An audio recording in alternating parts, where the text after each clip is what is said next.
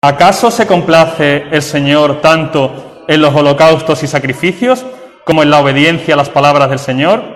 Mejor es obedecer que sacrificar. Prestar atención mejor es que la grasa de los carneros. Amén. Buenos días, hermanos. Un domingo más. Un placer estar aquí en la casa de, nuestro Dios y Padre, con la compañía de la familia, de los hermanos. Espero que Esperamos y deseamos que la semana haya ido bien. Y, eh, y, deseamos que Dios, pues lo que tiene aquí preparado esta mañana por medio de, de, nuestro grupito de alabanza y de nuestro pastor, pues que podamos disfrutar de, su palabra y, y, de esos cánticos también, de, de un corazón sincero, como dice el versículo que acabo de leer.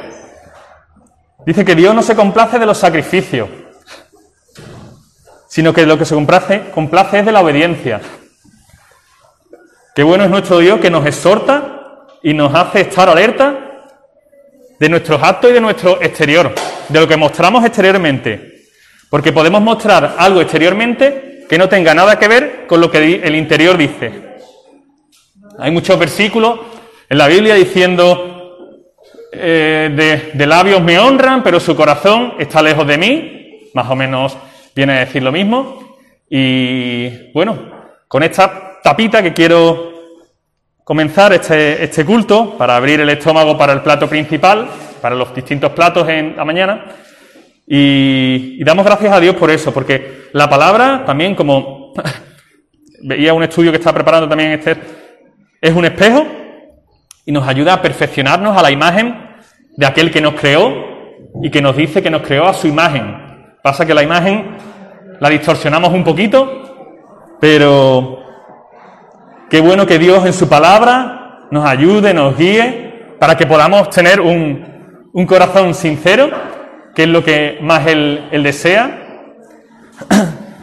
Y hermanos, en esta mañana, bienvenidos a la mitad que estaban abajo. eh, en esta mañana, pues deseo que, que vengamos todos con el mejor sacrificio que podemos traer a Dios, que es un corazón obediente y rendido a Él.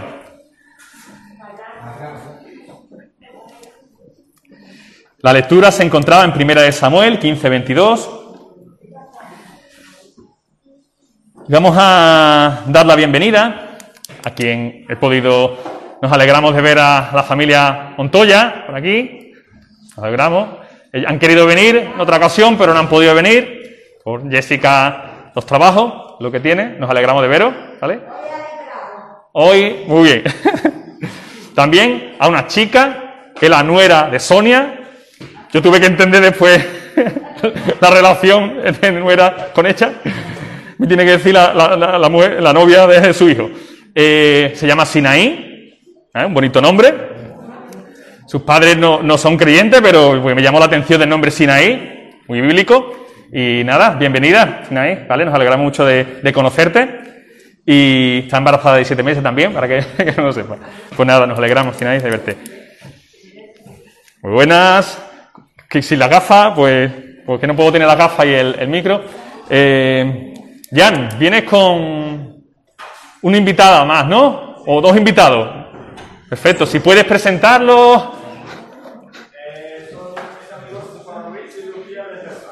Luis y Lucía de Ceuta. Perfecto. Perfecto. Pues nada, bienvenidos. Van a estar unos días por aquí, ¿no? y más.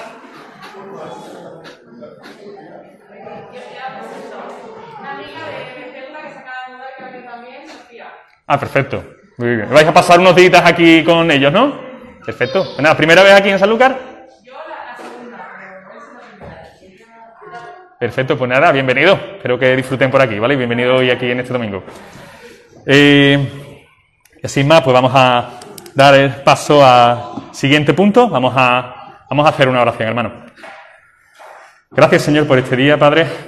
Gracias, Señor, por todas tus bendiciones. Gracias por el culto que podemos celebrar hoy delante tuya, Señor, unidos, Señor, en, en familia. Gracias por los hermanos, Señor, que nos has dado. Señor, ayúdanos, Señor, a, a saber y descubrir el propósito ese que tú tienes para cada uno de nosotros, Señor. Tu palabra dice aquellas buenas obras que tenías tú preparada para nosotros, Señor. Tú tienes un propósito para cada una de nuestras vidas, Señor. Debemos estar conscientes, por medio de la oración y de tu palabra, Señor, poder vislumbrar, Señor, esas obras que tú tienes preparadas, buscarlas día a día, Señor. Y una de las principales obras, Señor, es cuidarnos unos a otros, Señor. Ayúdanos, Señor. Te pedimos por todo lo que vamos a hacer en esta mañana, Señor, por las alabanzas y por la palabra que la trae nuestro pastor, Señor.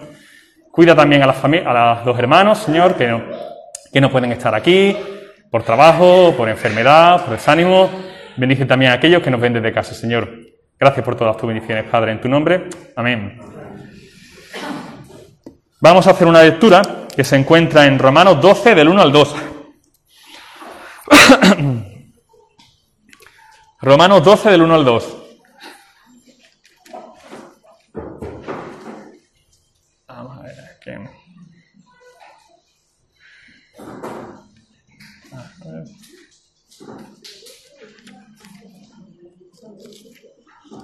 Perfecto. Romanos 12, versículo 1, versículo 2. Dice, por lo tanto, hermanos, os ruego, por la misericordia de Dios, que presentéis vuestros cuerpos como sacrificio vivo, santo, agradable a Dios, que es vuestro verdadero culto. No os conforméis a este mundo, sino transformaos por medio de la renovación de vuestro entendimiento, para que comprobéis cuál es la buena voluntad de Dios, agradable y perfecta. Amén. Este es el texto que también nuestro pastor quería apuntar, porque eh, en parte nos puede hablar de, en esta mañana en, la predicación. Y ya sin más, hermanos, damos paso al grupito de alabanza.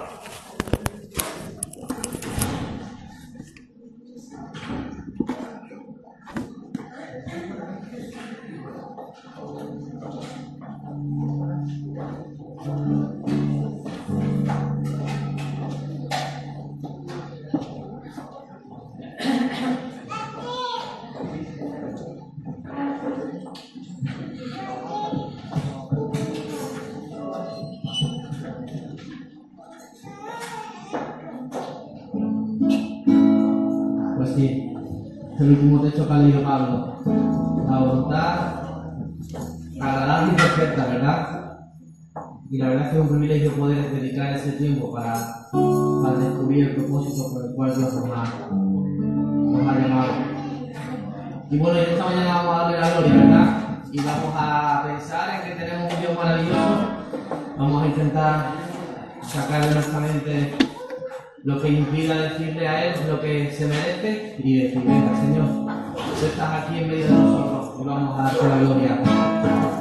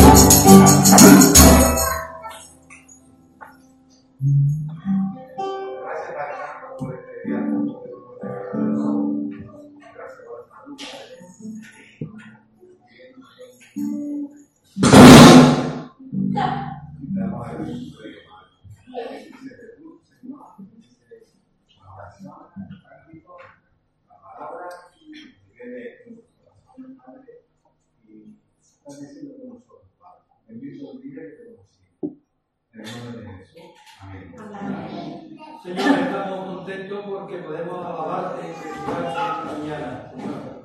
Gracias por este día y queremos, Señor, que tú recibas nuestra adoración, nuestro culto, toda la alabanza que te mereces y todo lo que vamos a hacer aquí, Señor, que sea de tu agrado. Queremos, Señor, darte gracias. Y también darte gracias por la ofrenda que hemos podido aportar para ti, Señor. Nos muestra que tú, tú también te mereces, Señor, que te alabemos a través de la ofrenda. Por esta razón, Señor, deseamos que tú, Señor, recibas con gratitud todas las cosas que hacemos por ti, Señor. En el nombre de Jesús. Amén. Cuán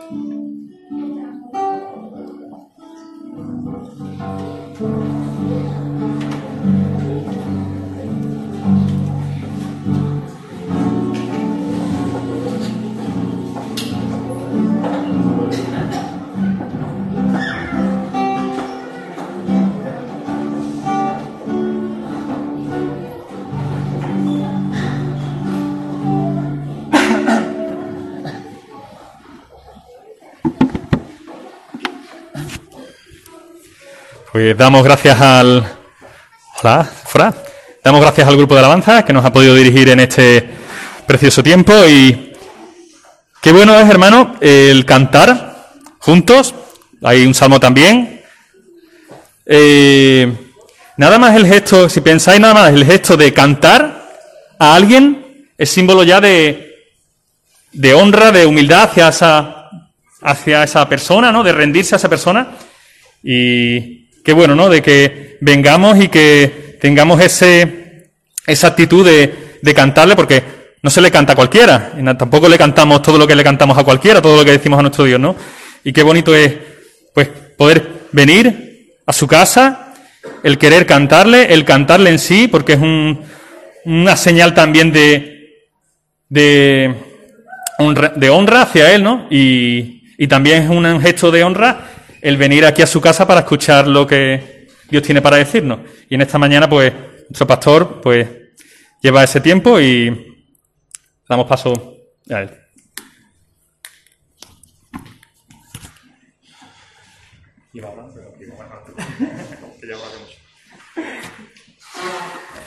Buenos días a todos, hermanos. Eh, esta, esta semana es mi última semana. Esta semana que entra es mi última semana. Mi última semana de, trabajo en, la obra. Si el Señor lo permite, que yo creo que sí, el viernes será mi último día en la obra y ya a partir de ese momento eh, po- podré empezar a servir en la iglesia al 100%. Así que gracias, quería darle las gracias al Señor también a vosotros, porque el Señor está obrando a través de su iglesia y eso es evidente. Bien, eh, yo la semana pasada creo que me puse esto, no sé si me lo puse aquí o lo dejé aquí abajo, no lo recuerdo. Mejor aquí, ¿no? Mejor aquí. Bueno, pues voy a orar para dar comienzo a- al tiempo de la palabra y Señor, te, te agradecemos el, el poder estar juntos. Te agradecemos, Señor, el que nos permitas adorarte, que nos permitas, Señor, cantarte. Te ruego, Señor, que en esta mañana, pues, tú nos ayudes a experimentar tu misericordia, Señor, porque tú bien sabes, bien conoces el estado de nuestros corazones. Eh, cómo venimos esta mañana de cargados, de cansados. Y con todo, Señor, venimos ante ti a adorarte, porque ¿a dónde vamos a acercarnos? Porque tú eres el único que tiene palabras de vida eterna. De tu boca sale el pan que alimenta nuestra alma, Señor, y nos ayuda y nos da sentido para poder vivir una vida que es un regalo, pero sin ti, Señor, es un sinsentido. Muchas gracias, Señor, por permitirnos conocerte. Te rogamos que nos ayudes cada día más a ser luz y sal allí donde tú nos pones. Gracias, Padre. En tu nombre, amén.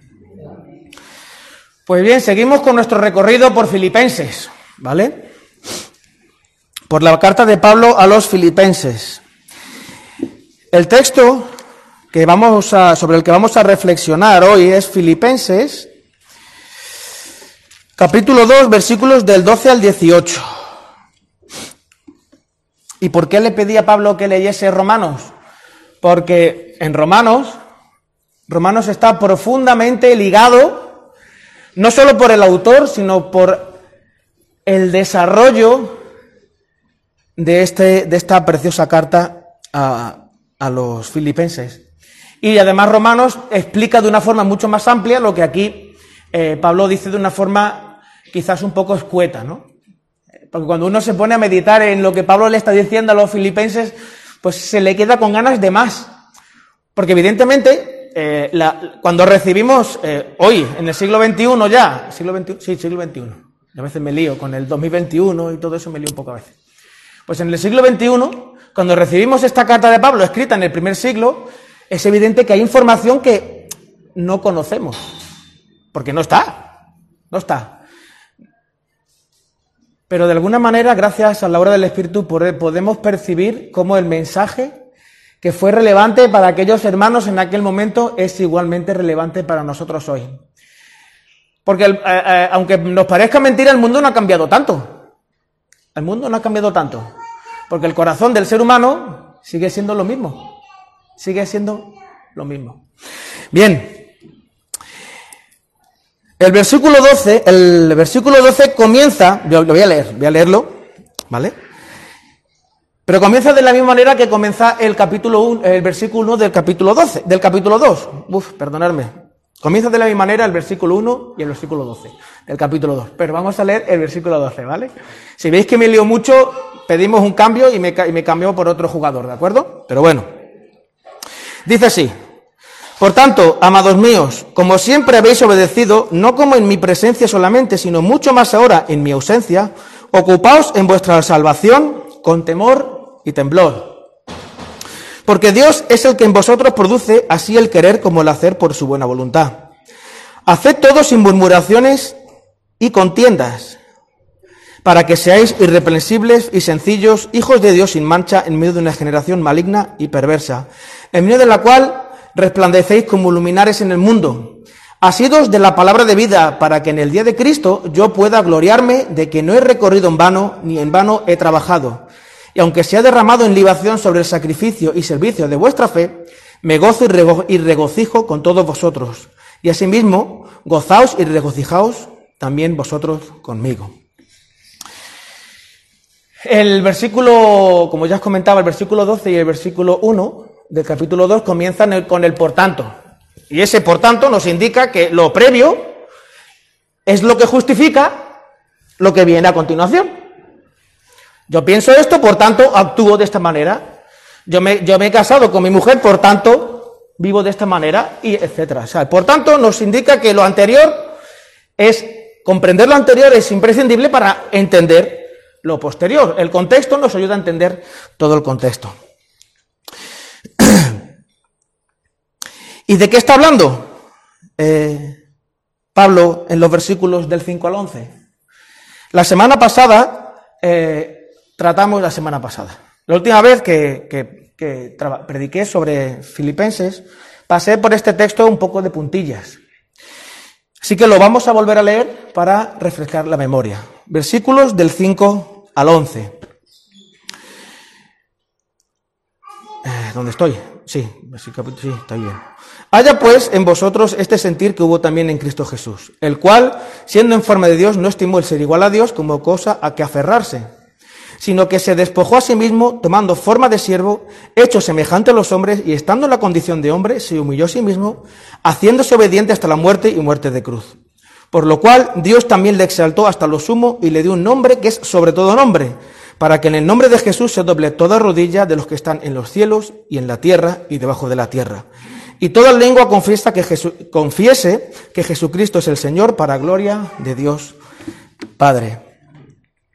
Este texto de, Filipenses es uno de los textos que más claramente muestra la identidad de Jesús, la deidad de Jesús. Eh, muchas veces, yo en una ocasión estuve hablando con un compañero mío de instituto y que es, eh, bueno, no sé si seguirá siendo porque ya perdí el contacto, él es testigo de Jehová y quedamos para hablar de nuestra, nuestras fe, ¿no? de lo que yo creía, de lo que él creía.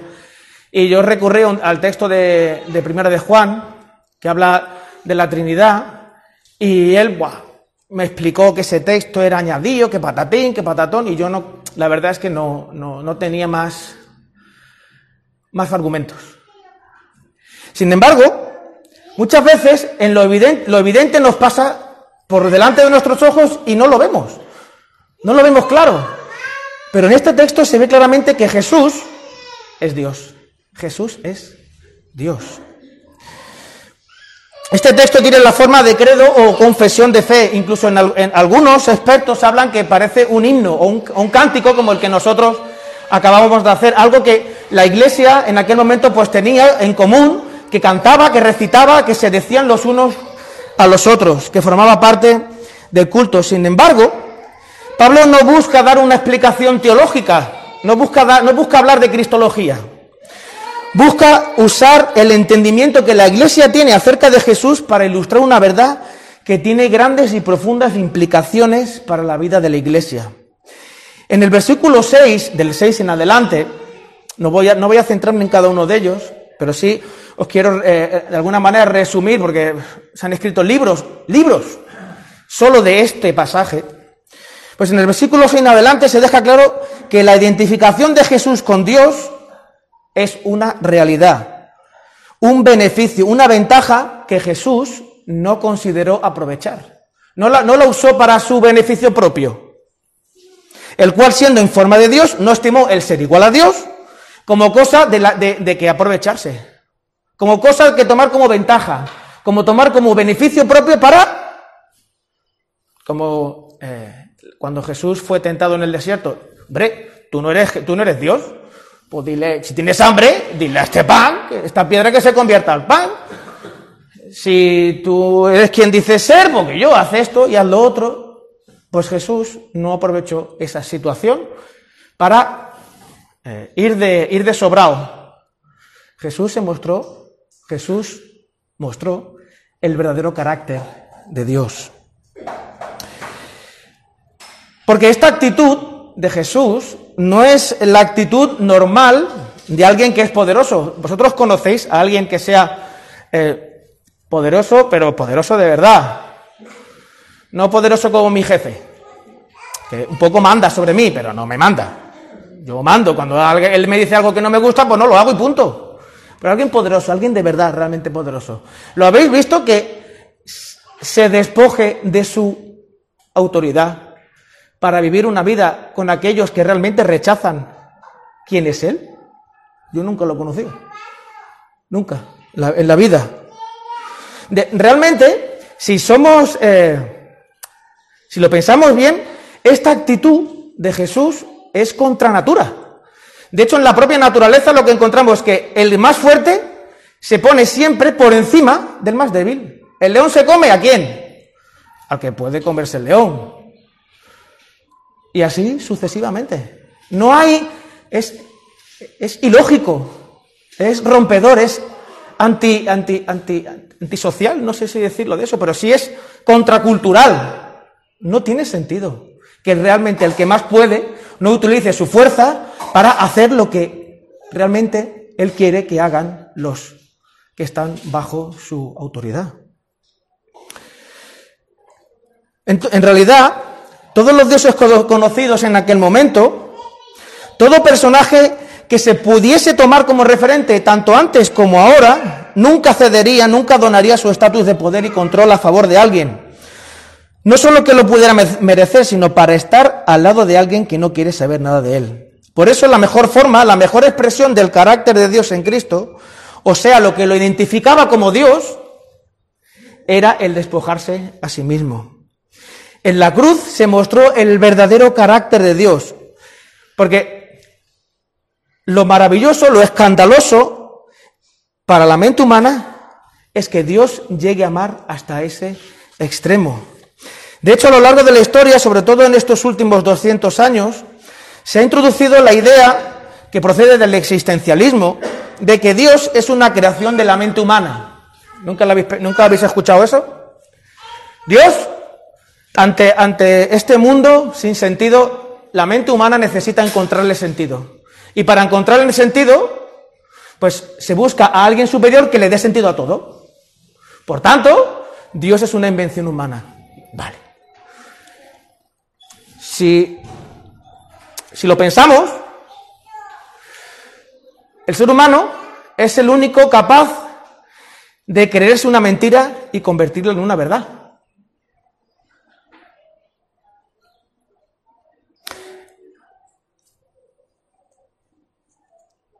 Sin embargo, todas estas creencias, todas estas fes, todos estos dioses, todos estos ídolos que el ser humano ha ido desarrollando a lo largo de la historia, incluso, eh, sobre todo en estos quizás últimos 200 años en los que ha tomado conciencia de su ausencia de sentido, de la ausencia que, de sentido, cuando se dijo Dios ha muerto, lo que estaba diciendo este hombre es que cuando nos cargamos a Dios, el único que tiene el poder de darle sentido a la vida eres tú, y a menos que te lo inventes, el único objetivo o lo último que te queda es el suicidio.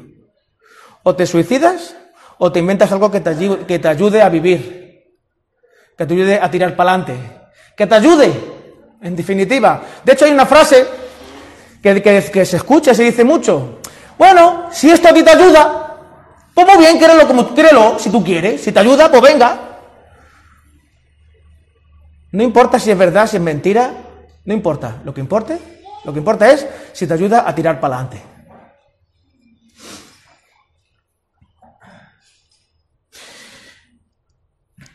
Si os dais cuenta, todo esto que el hombre se inventa, todos estos ídolos que el hombre se inventa, confieren al hombre más poder y buscan su- sustentar su estatus ante un universo que da y reparte en función de los méritos de la mala o la buena suerte. Todo depende de tu esfuerzo y de la suerte. Todos los días lo escucho yo en el trabajo. He conseguido esto porque me lo merezco. El otro lo ha conseguido porque se lo merece. Y yo alguna vez he preguntado a mis compañeros, pero, pero ¿merecerse de qué? ¿Qué es lo que ha hecho tú que te merezcas algo o no te lo merezcas? Porque otras personas que han nacido en otro lugar que no tienen la suerte nuestra, porque nosotros nos podemos queja- quejar de, las- de la sanidad en España, pero tú vete 200 kilómetros y métete 200 kilómetros en África.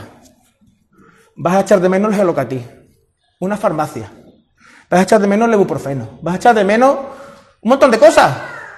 Y aquí lo tenemos por mano, ¿verdad? Todo depende de tu esfuerzo y de la suerte. De ahí todo el mosaico de dioses e ídolos a seguir, que la mayoría, en la mayoría de los casos, usan a sus fieles para algún fin que beneficia a los más poderosos. Y aquí el cristianismo tiene que confesar un mea culpa, porque el cristianismo ha usado la fe para usar y maltratar a los fieles. A lo largo de la historia lo ha hecho. Pero esto no es lo que enseña la palabra. Este no es el ejemplo de Jesús. Este no es el carácter de Dios. Este no es el fruto del verdadero cristiano. Bien lo escribe Pablo en los versículos 3 y 4. Voy a leer los versículos 3 y 4. Nada hagáis por contienda o por vanagloria, antes bien con humildad, estimando cada uno a los demás como superiores a él mismo, no mirando cada uno por lo suyo propio, sino cada cual también por lo de los otros. El ser humano trae de fábrica un sistema eh, operativo profundamente individualista, que busca, que busca el beneficio propio por encima de los demás, que está discapacitado moralmente para hacer cosas buenas con las motivaciones correctas. Cosas buenas con las motivaciones correctas. ¿Por qué digo esto? Porque se pueden hacer cosas buenas, pero buscando siempre tu propio beneficio, el hacerte sentir bien. Hay un profundo sentido paternalista en muchas de las ONGs que intentan ayudar a las personas más favorecidas de este mundo. Yo te ayudo porque puedo y tú eres un desgraciado, así que voy a intentar, voy a intentar que aprendas para luego darte una caña y tú puedas pescar.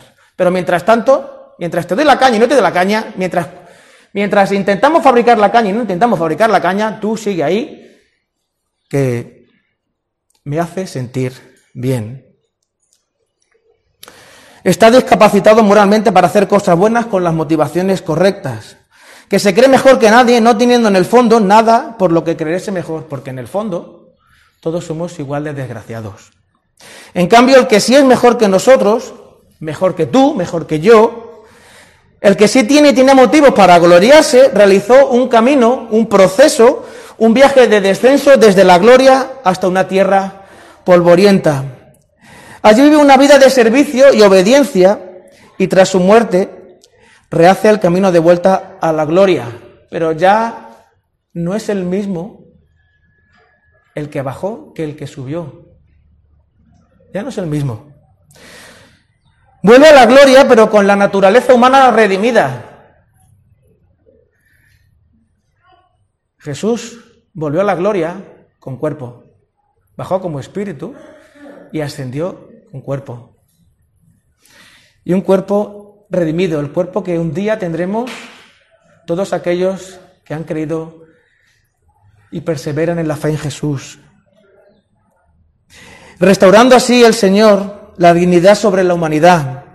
Dignidad disponible para todos y que el pecado le ha arrebatado a la humanidad. Y cuando decimos humanidad queda todo muy grandilocuente, ¿no? Pero cuando pensamos que te ha dado la posibilidad de recuperar la dignidad que el pecado te quitó a ti, la implicación personal del llamado de Cristo ya es otro rollo, ¿verdad? Por eso lo único que puede hacer el ser humano es reconocer, agradecer y asombrarse. Por eso toda rodilla en algún momento de la historia se arrodillará, porque el esplendor y la gloria de Jesús será irresistible. De hecho, en, en, los, estos últimos años se habla mucho del lenguaje no verbal, y la Biblia está llena del lenguaje no verbal. El arrodillarse, como también Pablo decía esta mañana, el arrodillarse habla de reconocimiento. Reconocimiento. Puedes, puede ser un reconocimiento lleno de temor porque temes las consecuencias o porque profundamente amas a la persona que está delante tuya.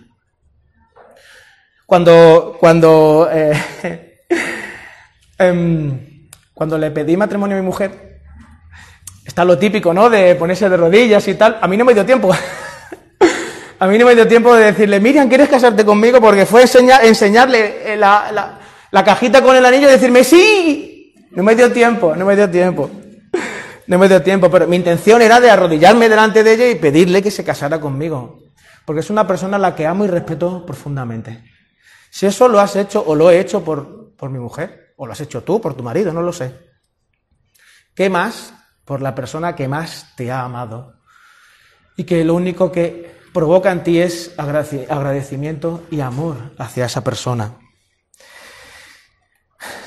Esa naturaleza de siervo, esa que tiene Jesús, que describe el texto, no desaparece cuando Jesús asciende a los cielos.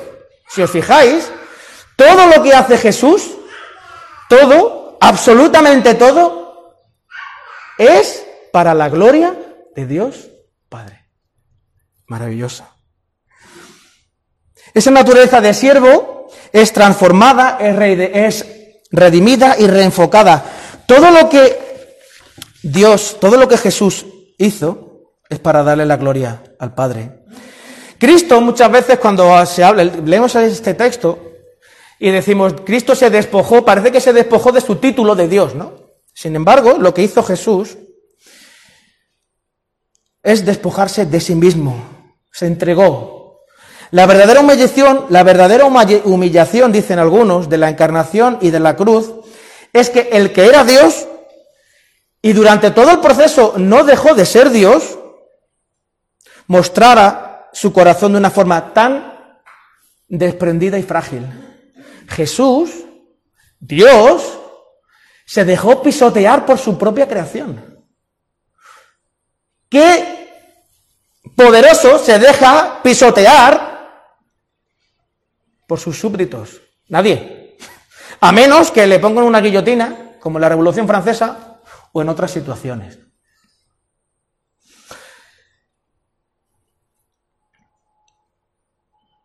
Esta encarnación, esta humillación, muestra el corazón de Dios. ¿Os acordáis, los que estáis familiarizados con el texto bíblico, con el texto de Génesis, ¿Os acordáis eh, lo que le dijo eh, mm, Satanás, la serpiente, a Adán y Eva? Mira, Adán, mira, Eva. O bueno, vamos a dar la vuelta. Mira, Eva, mira, Adán. Dios no es tan bueno como os ha dicho. Dios lo que quiere es limitar vuestro potencial. En el fondo, lo que Dios quiere es que no seáis como Él. Es verdad, Satanás, ¿qué razón tienes? ¿Qué razón tienes? Dios no es tan bueno. Dios no es tan bueno. Es un egoísta profundo, narcisista, enamorado de sí mismo, que lo único que busca es maltratar y usar al ser humano. En cambio, Jesús muestra la realidad de Dios. Dios no es un ser egoísta que toma o se aprovecha, sino que se entrega por el bien de los demás. Y se entregó por el bien de todos, de aquellos que creen en Él y de aquellos que no creen en Él. Porque Dios hace salir el sol, el sol de justicia sobre aquellos que creen y aquellos que no creen. Bien, lo dijo el propio Señor en Marcos 10:45, yo no he venido para que me sirvan por mi estatus de Dios y soberano del universo, sino para servir y dar mi vida en rescate por muchos. Cristo al hacer su mano dejó atrás su reputación. Y nos guste o no, eso fue lo que hizo. Y si, lo, y si yo me he sentido confro- confrontado con este tema, sinceramente. Porque si meditas en ello, si Jesús es nuestro ejemplo y nuestro modelo,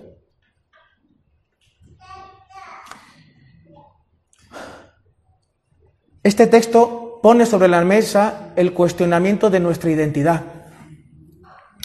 Tu identidad, tu valor, tu estima, pasa por lo que los demás piensan de ti o por lo que tú mismo piensas de ti, por lo que eres capaz de ser, por lo buen profesor o buen trabajador o buena ama de casa o buena madre, buen padre, buen estudiante que eres, o por lo que Dios dice de ti. E incluso lo que tú dices de ti cuando recuerdas el día en el que te entregaste al Señor.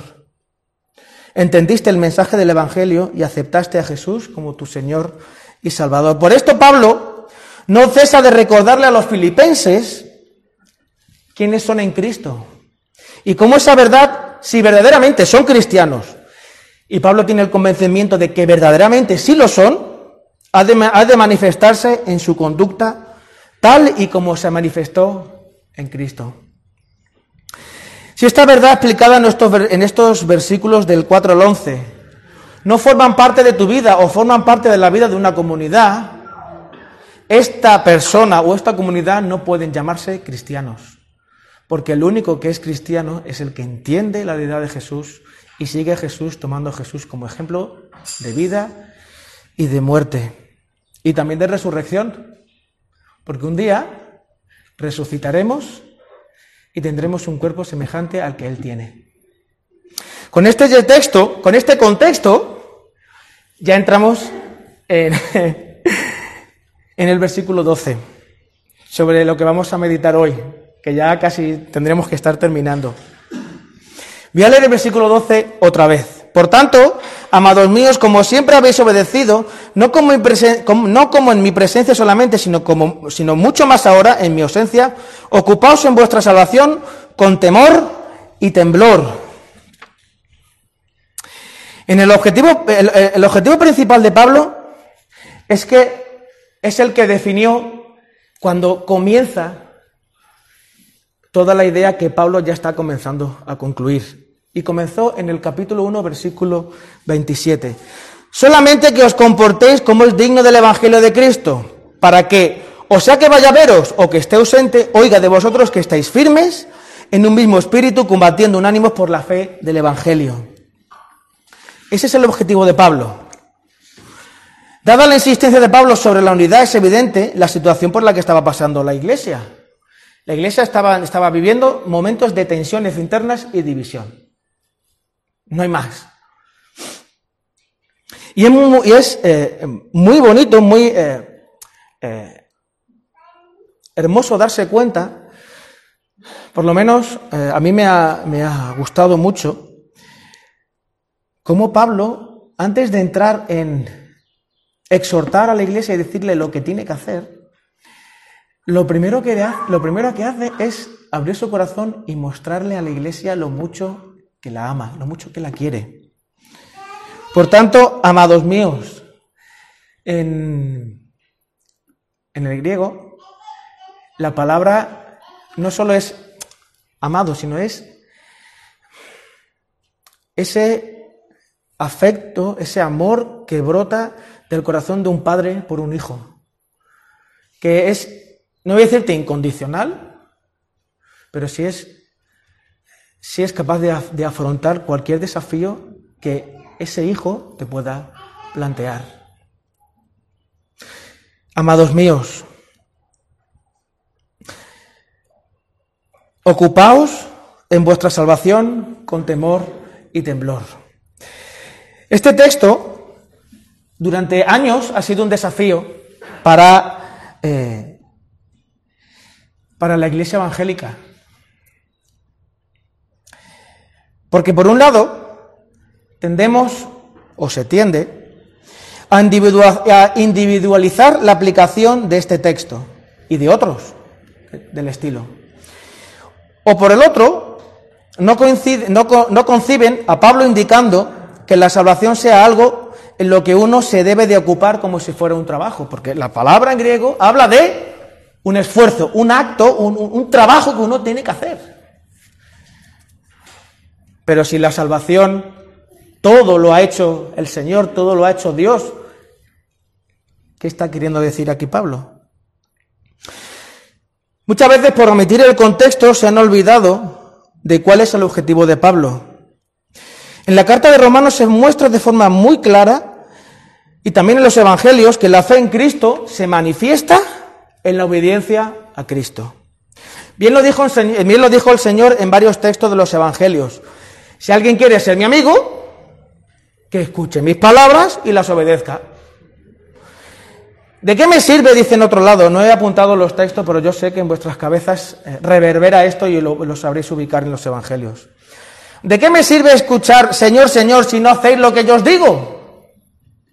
Por tanto, la salvación no es algo que... Lo que Pablo está diciéndole es que la salvación no es algo que tú dices o confiesas. Es una verdad que deben vivir y debe condicionar su comportamiento.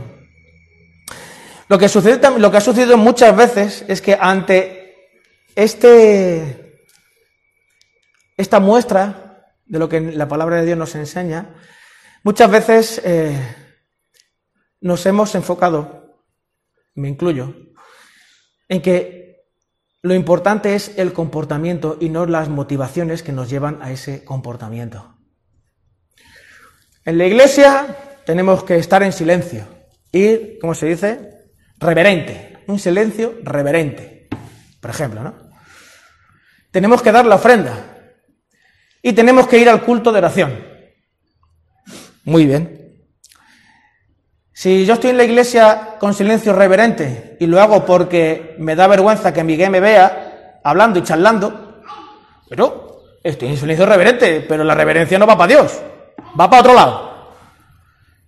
La ofrenda, más de lo mismo. El culto de oración, porque claro, porque quiero que me vean, porque me no. Me da pena que Manolo esté solo en el culto de oración, entonces yo voy a estar por él. En lugar de estar en el culto de oración para conectar con Dios, estar con Dios y orar por, por tu iglesia por tu familia. ¿Ocupaos de vuestra salvación con temor y temblor?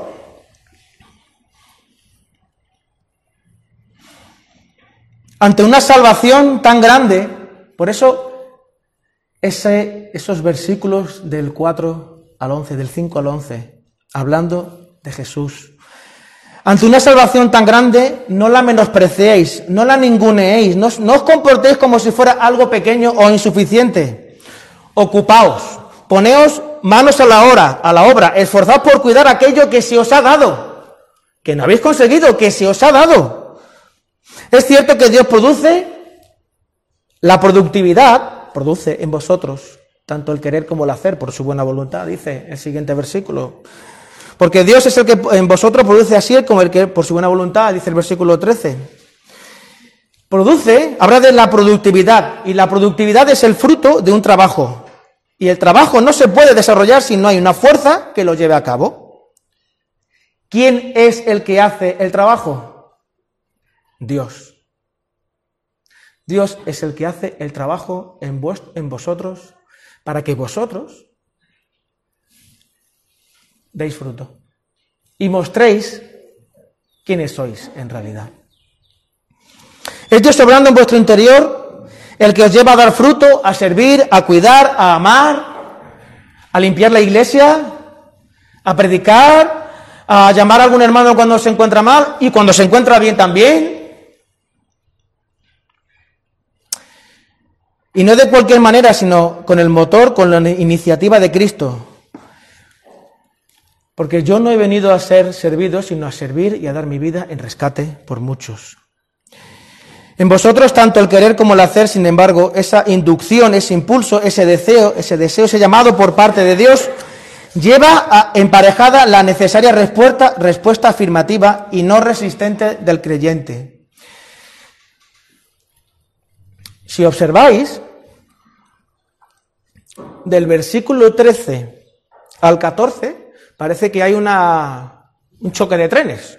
Si el Señor pone en nosotros el, el motor para hacer las cosas, la energía para, para, para, para hacerlo, el 14 apela a tu responsabilidad. Haced todo. Apela a ti, a tu voluntad. Por tanto, tú puedes también dejar de hacer todo.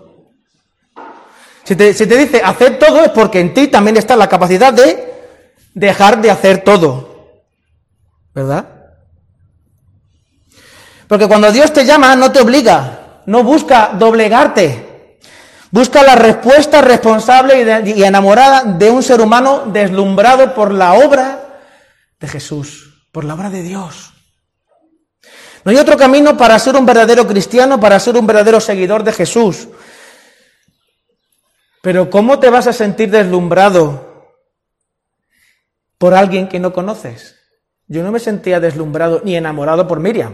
Por mucho que me dijeran, uy, qué muchacha más guapa hay allí en, Perú, porque yo conocí a mujer en Perú, para los que no lo saben.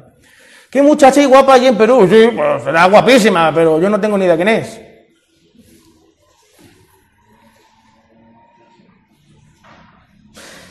¿Cómo te vas a sentir deslumbrado por alguien que no conoces? De ahí la necesidad de llevar el Evangelio a las personas que no conocen a Jesús. De hecho, desde casi el principio de la carta, Pablo no deja de recordarles su identidad y la importancia clara, la, la- profunda, la fuerte importancia de esa identidad, porque tu identidad sí importa. Tu identidad sí importa.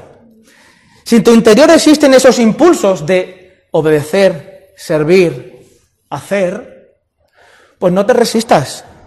No te resistas. Conozco de primera mano a una persona, además de a una persona, de primera mano, que se resistió a su llamamiento al ministerio. Y su vida en estos momentos no tiene nada que ver con lo que Dios esperaba de ella. No tiene nada, está alejada del Señor. No tiene nada que ver.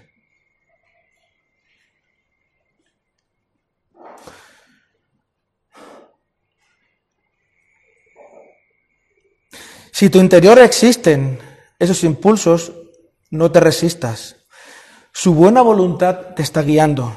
Acepta el reto y como dice Pablo en Romanos 12, toma la decisión de cuidar de tu salvación, de ser responsable con ese regalo y bajo la guía y ánimo de- y capacitación del Espíritu Santo, sirve, obra, acompaña, limpia, obedece, anima.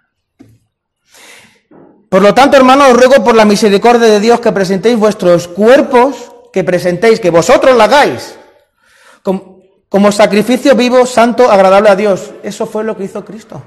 Presentó su cuerpo como sacrificio santo y agradable a Dios. ¿Qué es vuestro verdadero culto? No os conforméis a este mundo, sino transformaos por medio de la renovación de vuestro entendimiento para que comprobéis cuál, sea, cuál es la buena voluntad de Dios agradable y perfecta. Y si seguís leyendo el, el capítulo 12 de Romanos, os dais cuenta que estos dos versículos son la base de la unidad de la iglesia. Porque Dios ha repartido dones, sigue diciendo Pablo, a cada cual el suyo. A cada cual el suyo. Si realmente anhelas conocer más al Señor, si su persona te fascina y te llama a conocerle más, seguir ese llamado es lo único que tú necesitas. Es la mejor terapia ocupacional, no solo para conocer más al Señor, sino para vivir cada día bajo su paz, bajo su dirección y con ese gozo con el que Pablo termina en los versículos 17 y 18. Es cierto, es cierto que hay verdades del Evangelio que solo se pueden entender desde la razón de Dios, desde la forma de comprender el mundo de Dios. Y Dios nos ha regalado no solamente su palabra, sino también su espíritu. Conozco a personas que antes de, antes de, conocer al Señor tenían Biblia y leían la Biblia. Y, y bien, entendían la Biblia, hombre, saben castellano y entienden lo que dice la Biblia. Pero en el momento de su transformación, en el momento en el que deciden y permiten, entienden el mensaje de Jesús, el Espíritu Santo entra en su interior, la Biblia no solo la entienden, sino que la Biblia se ilumina y les llena de fuego. Les llena de fuego.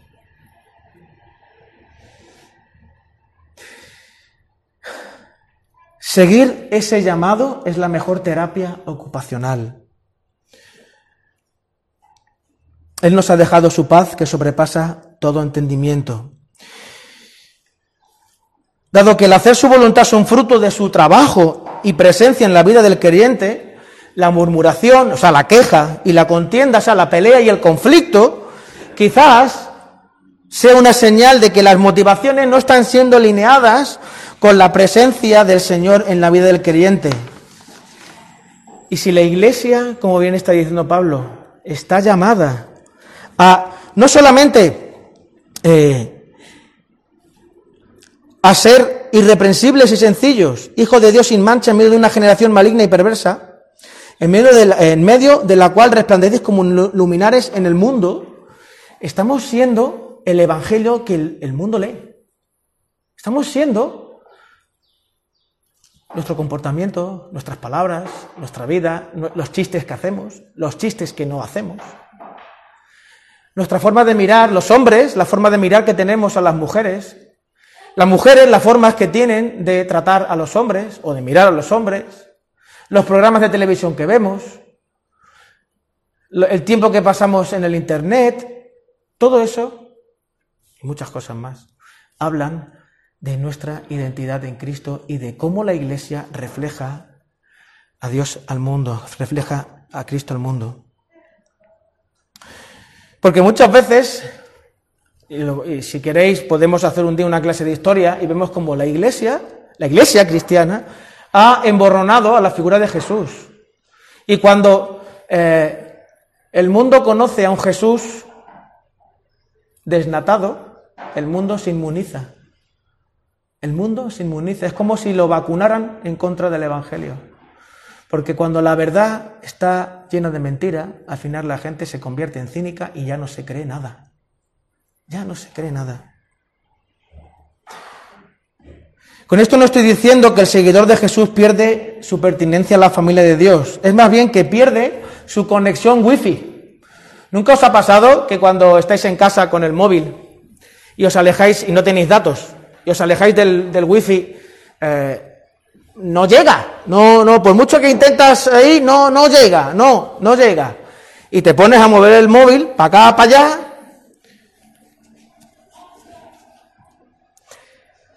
Te separas, uno se separa tanto del emisor que deja de percibir su cobertura. De percibir no quiere decir que no esté. Aunque con todo no deja de ser un hijo o una hija de Dios y tarde o temprano su genética, su nueva naturaleza, la presencia del Espíritu en su interior alimentará el anhelo de estar con aquel que les deslumbró, con aquel que le enamoró, con aquel que te ama de una manera tan grande y profunda que en ocasiones es difícil de comprender. Porque yo no sé si a vosotros alguna vez os ha pasado, pero una de las eh, cosas que a mí más me ha llamado la atención cuando estuve estudiando psicología pastoral es que las personas que han sido víctimas de abuso se resisten a eh, aceptar esa situación. Porque eh, la venganza, yo puedo, esa resistencia, ese,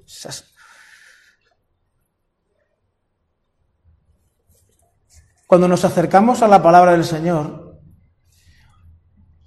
la palabra del Señor nos muestra nuestras debilidades, nuestras flaquezas, nos muestra quiénes somos en realidad. Nos muestra cómo muchas veces nos hacemos esclavos de aquellas cosas que nosotros mismos nos inventamos para poder tirar para adelante.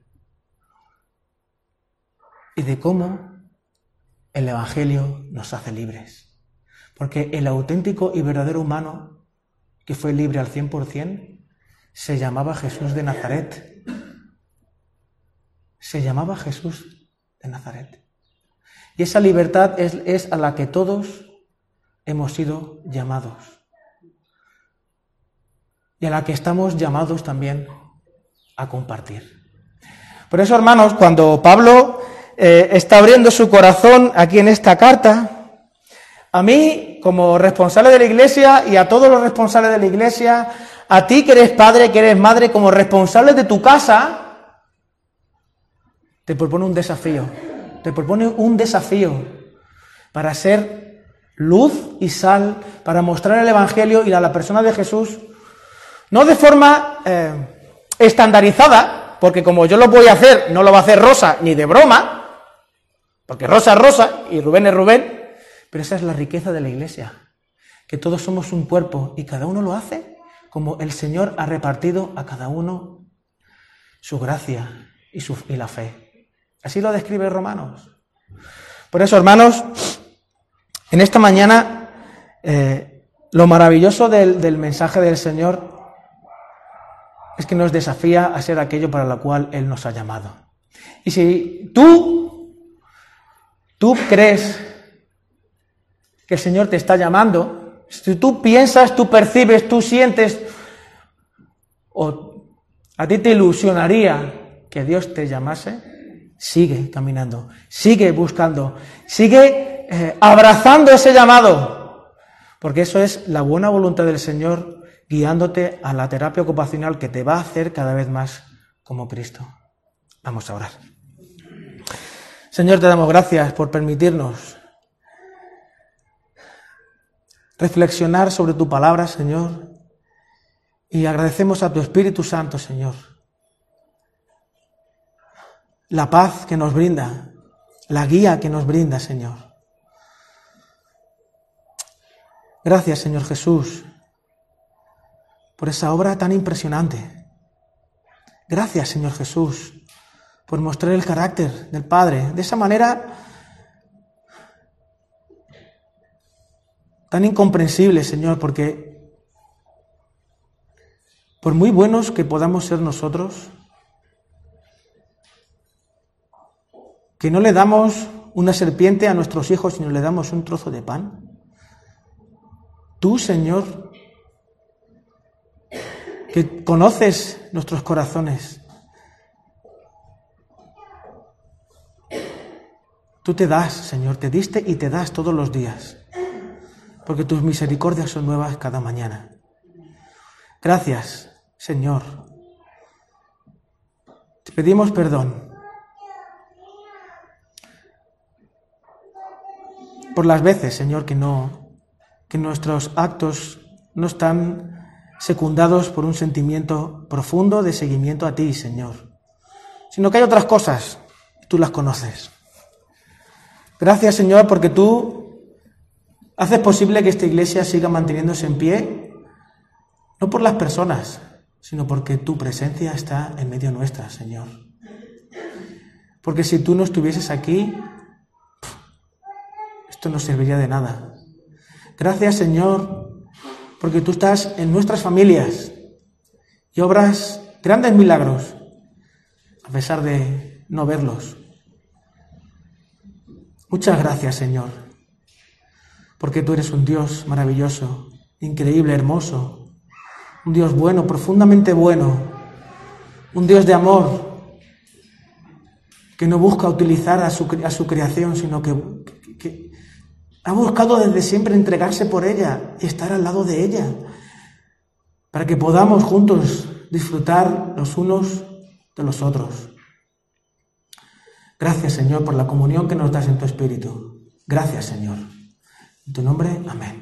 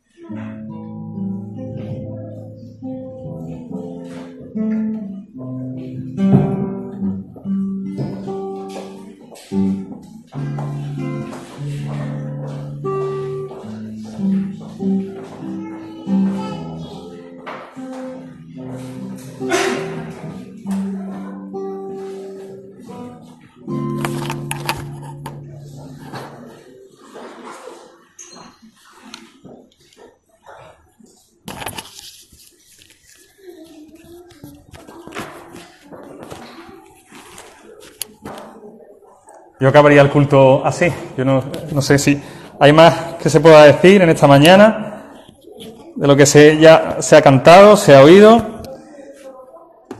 Yo ah, siguiendo la- el símbolo también que, que nuestro Padre nos recuerda de, de que su palabra es alimento. Hoy yo estoy sobre, sobrecargado de alimento. Me, me sale el alimento por los ojos. Verdad que sí, que gracias a, pues, al grupo de alabanza, uno, a, a- a nuestro pastor también y a Dios por, por su palabra, porque ha sido la verdad un, un banquete, lo que hemos podido, por lo menos hablo lógicamente personalmente, lo que hemos podido disfrutar de, de Dios hablando también directamente a nuestros corazones. Y le voy a pedir a nuestra hermana Davinia que si puede dar gracias ya para cerrar este tiempo de culto. Te damos gracias por este día, gracias por la oportunidad que nos das aquí, Señor. Gracias por tu palabra, Señor, y además tener corazón puesto sin una carga en nuestra alma, en nuestra vida. Gracias por los hermanos que están aquí, los que no han podido venir, Señor, y nuestra casa como. Amén. Eh, se me olvidó antes casi dar la da- saludar a los hermanos que nos ven online, al principio, me pasó, pero bueno, estamos saludando a todos. Ahora sí me, me he acordado de despediros. Eh, espero que hayáis podido disfrutar de, de lo que Dios ha- nos ha eh, dispuesto en esta, en esta mañana en la mesa y, y bueno, nos vemos como todos sabéis, pues los jueves Dios mediante, todo el que pueda. Y si no el próximo domingo, que tengáis una buena semana y que Dios os bendiga, hermanos.